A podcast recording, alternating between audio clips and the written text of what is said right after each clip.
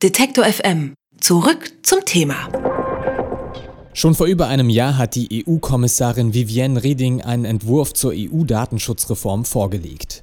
Der Verein Digitale Gesellschaft lobte das Vorhaben, den Datenschutz zu stärken, hat aber auch gleichzeitig Kritik geübt. Es gebe noch erheblichen Bedarf zur Nachbesserung. Seit Anfang Januar liegt nun der geänderte Bericht des EU-Parlaments vor und immer noch regt sich Widerstand, der Datenschutz gehe nicht weit genug. In dieser Woche wird der Entwurf in den verschiedenen Ausschüssen beraten. Ende April könnte der endgültige Entwurf vorliegen. Über die Datenschutzreform spreche ich jetzt mit Jan-Philipp Albrecht, EU-Abgeordneter der Grünen und Berichterstatter im Innenausschuss des EU-Parlaments. Schönen guten Tag, Herr Albrecht. Ja, hallo. Welche wesentlichen Punkte umfasst denn die Datenschutzreform und wo setzt sie an? Also der wesentliche Punkt dieser Reform ist die bessere Durchsetzung des bestehenden Datenschutzes.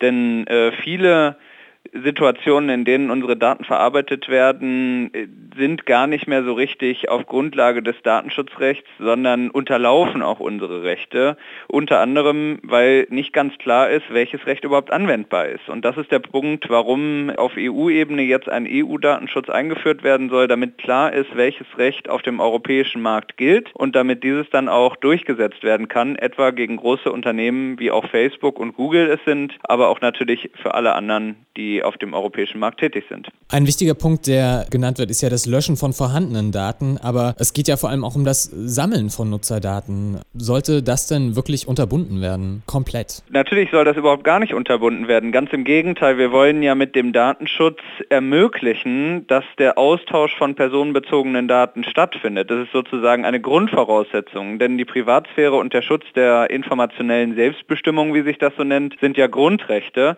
Und nur solange die auch geschützt sind, können sozusagen Datenaustausch und Datenauswertung, neue Dienste, Entwicklungen von neuer Technik überhaupt stattfinden. Und deswegen ist auch klar, dass die Herangehensweise ist, wenn jemand meine Daten verarbeiten will, dann muss er mich einfach vorher fragen um Zustimmung. Und dann ist alles möglich. Das heißt, wer seine Daten gerne freigibt, der kann das auch weiterhin tun und das wird ihn kein Datenschutzrecht und kein Politiker oder keine Politikerin daran hindern. Ein wesentlicher Kritikpunkt des Vereins digitale Gesellschaft ist ja, dass die Definition der personenbezogenen Daten im Gesetz weitergefasst werden soll. Damit soll dann verhindert werden, dass Werbetracker das Surfverhalten nachvollziehen können, was ja meist ungefragt passiert. Das Resultat dieser Werbetracker ist ja dann personalisierte Werbung. Warum wurde denn auf diese Forderung nicht eingegangen? Also einige Vorschläge gehen in diese Richtung. Man muss allerdings sehen, dass die Debatte sehr umfangreich ist und es zum Beispiel sehr, sehr viele Interessensvertreter gibt, die der Meinung sind, dass man das eher enger fasst lassen sollte, weil sonst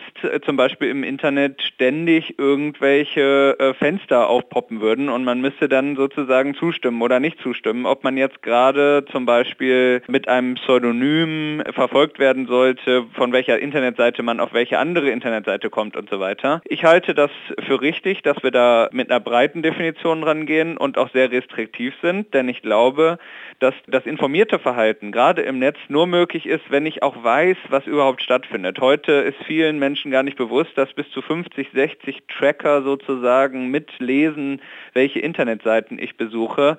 Das müssen wir ändern und das kann man eben nur ändern, indem man den Nutzer auch mit einbezieht und ihm die Möglichkeit gibt, dieses Tracking auszuschalten oder überhaupt erst einzuschalten, wenn man es denn überhaupt möchte. Aber dagegen regt sich nicht nur Widerstand von der Seite derer, die es noch schärfer haben wollen, sondern vor allem viel Widerstand von denjenigen, die es eigentlich gar nicht wollen. Ja, wie groß ist denn der Einfluss von Google und anderen Firmen, die sich über personalisierte Werbung und sowas finanzieren auf die Gesetzgebung? Also der ist sehr groß, nicht nur, weil diese Unternehmen sehr, sehr viel Geld in die Hand nehmen, natürlich den äh, Lobbyismus auch selber zu betreiben, also direkt Einfluss zu nehmen auf die Entscheidungsinstitutionen in Brüssel und anderswo, der ist auch groß, weil es natürlich viele andere kleine Unternehmen gibt, zum Beispiel Online-Werbe, Marketing-Unternehmen, vielleicht auch Auskunfteien wie die Schufa, die eben natürlich davon leben, dass viele Daten von uns erhoben werden. Und wenn wir also nicht möchten, dass das in Zukunft weiterhin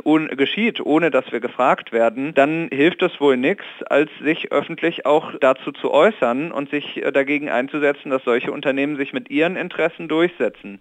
Denn die haben haben eben ein breites Interesse und kommen natürlich bei den politischen Entscheidungsträgern dann auch an mit Argumenten wie etwa, dass das natürlich auch Arbeitsplätze gefährden könnte, wenn wir das Datenschutzrecht jetzt wieder schärfer durchsetzen würden. Der aktuelle Entwurf sieht ja vor, zwischen sensiblen und unsensiblen Daten zu unterscheiden. Wie sieht denn diese Unterscheidung aus? Was ist sensibel, was ist unsensibel? Also die sensitiven oder sensiblen Daten, die hat es auch schon im bisherigen Datenschutzrecht gegeben.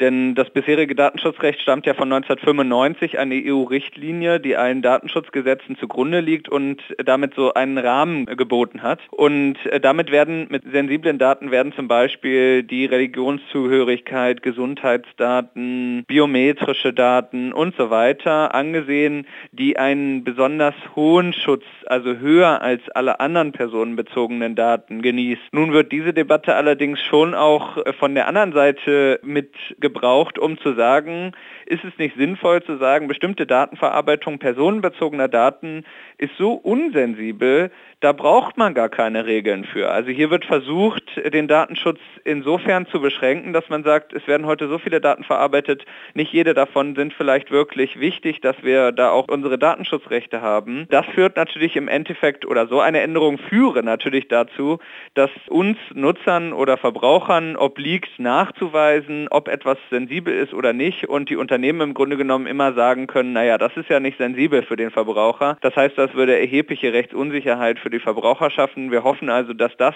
sich nicht durchsetzt, sondern dass es, wenn dann, nur verschärften Datenschutz für hochsensible Daten gibt. Sagen nicht am Ende auch die, die unsensiblen Daten für Google mehr aus als die sensiblen Daten, wie zum Beispiel Religionszugehörigkeit? Absolut, denn jedes Datum kann natürlich äh, erhebliche Konsequenzen für mich haben. Wenn ich also irgendwo äh, gerade auf Twitter oder so poste, dass ich eben äh, gerade auf einem tollen Konzert bin oder auf einem tollen Kongress und ich sollte aber eigentlich an meinem Arbeitsplatz sitzen, dann ist das überhaupt keine sensible Information, könnte allerdings erhebliche Konsequenzen für mich haben, wenn ich mich zum Beispiel nicht bei meinem Arbeitgeber abgemeldet habe oder keine Entschuldigung dafür habe. Das heißt also, heutzutage werden aus ganz simplen Informationen oftmals ganz komplexe und klare Bilder über unsere Persönlichkeit. Und gerade da sollte das Recht bestehen für den Bürger oder die Bürgerinnen und für die Verbraucherinnen, dann auch zu sagen, diese Daten möchte ich wieder löschen oder die möchte ich gar nicht erst preisgeben oder wenn dann nur für einen bestimmten Zweck.